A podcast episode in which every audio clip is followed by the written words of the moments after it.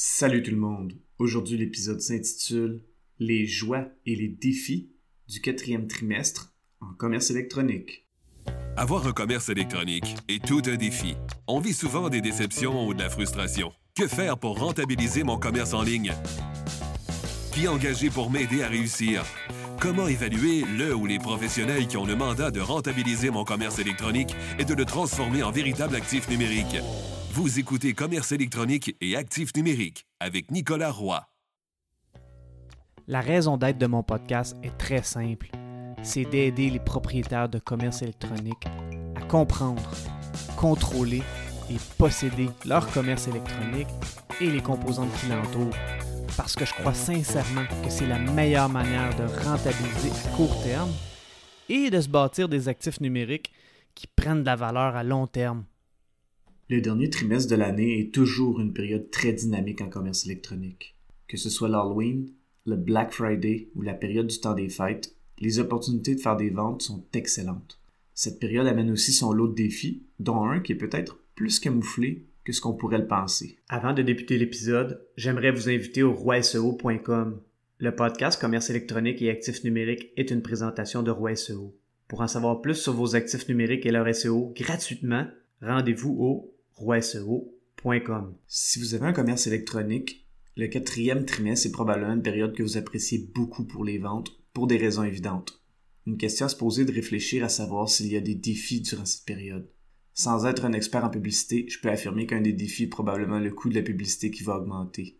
C'est un phénomène normal si la compétition augmente pour la publicité en ligne.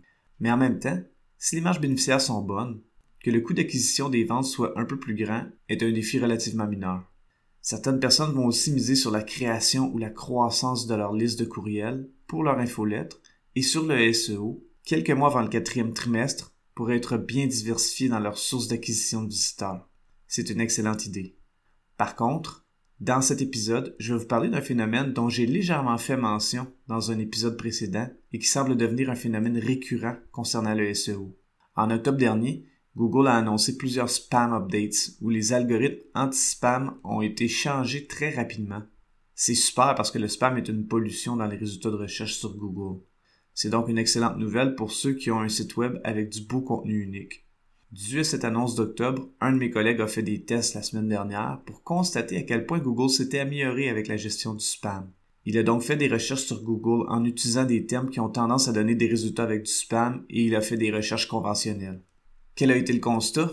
Eh bien, Google a toujours énormément de spam dans ses résultats de recherche. En regardant ce qu'il avait trouvé, c'était à se demander s'il y avait vraiment eu un changement des algorithmes pour nettoyer le spam. D'un autre côté, certaines personnes ont reporté avoir eu des répercussions négatives sur leurs résultats de recherche dans certains forums SEO. La seule réponse que Google a fournie a été que c'était un changement pour éliminer le spam et que si les sites web en avaient, c'était probablement la cause.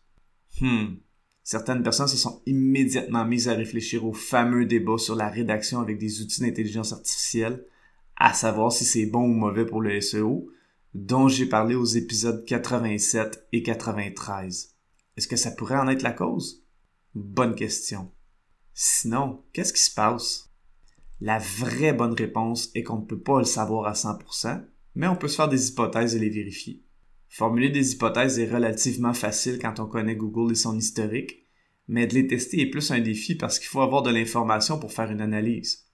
J'ai une hypothèse concernant ce qui se passe présentement et je crois que ça se fait au quatrième trimestre depuis quelques années déjà. À l'épisode 100, intitulé Est-ce que les backlinks peuvent être mauvais pour votre SEO ou est-ce qu'ils sont toujours bons? J'ai expliqué un concept très important par rapport aux backlinks. D'ailleurs, je vous conseille d'écouter l'épisode 100. Eh bien, ce concept est important et je crois qu'il doit être appliqué avant le dernier trimestre. C'est un peu comme les préparatifs du Black Friday qui doivent se faire très à l'avance dans les commerces pour s'assurer que tout fonctionne bien. Mon hypothèse est que pour le dernier trimestre, Google accorde beaucoup plus d'importance aux backlinks et à l'autorité du nom de domaine d'un commerce électronique que durant les autres mois de l'année. C'est comme si les algorithmes de Google se comportaient comme au début de Google où tout tournait autour du fameux PageRank. Bon, Google ne parle plus du PageRank et je sais même plus si ça existe, mais si ça n'existe plus, il y a tout de même quelque chose pour mesurer l'autorité d'un autre domaine par le nombre de backlinks ou de votes qu'il reçoit. Quand Google mettait énormément d'importance sur le PageRank, c'était le Far West, et c'était ceux qui avaient le plus d'autorité et de backlinks qui gagnaient. Aujourd'hui, les facteurs de pertinence en on-page SEO sont beaucoup plus importants. Mais alors, qu'est-ce qui se passe durant le dernier trimestre de l'année? Voici mon raisonnement à propos de ce qui se passe. Le dernier trimestre est le dernier trimestre pour tout le monde, y compris Alphabet, qui est la compagnie mère de Google.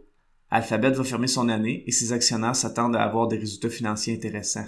Google sait que les petits marchands qui ont une autorité plus petite, par le nombre de backlinks qui pointent vers leur nom de domaine et par la force de leur image de marque, sont plus dépendants et vulnérables que les gros joueurs par rapport à leur SEO. Donc, en accordant une plus grosse importance à l'autorité et aux backlinks, les grosses entreprises sont automatiquement un peu plus avantagées et les petites entreprises, au niveau de l'autorité, sont désavantagées. En parlant du spam update, où Google devait éliminer le spam à la fin d'octobre, et en voyant la quantité de spam non résolu, un expert SEO a posé cette question très intéressante. Et si Google avait une définition différente de la nôtre, à savoir c'est quoi du spam? Google veut nous cacher de l'information sur ses algorithmes pour vendre davantage de publicité. Les résultats naturels de Google sont un loss leader et un mal nécessaire pour Google pour attirer des visiteurs. Mais ce qui paye vraiment, c'est la publicité. Les observations des prochaines semaines et la prise d'informations vont permettre de confirmer ou non si cette hypothèse est valide. L'avantage qu'on a est que d'année en année, les outils pour espionner Google en prenant de la bonne information s'améliorent. Bref, d'avoir des backlinks et de grossir son autorité auprès de Google est une bonne idée.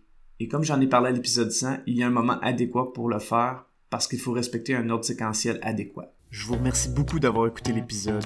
Si vous appréciez le podcast, je vous invite à lui donner un avis ou à le partager pour le faire connaître à un maximum d'entrepreneurs. D'ici là, je vous dis à la prochaine.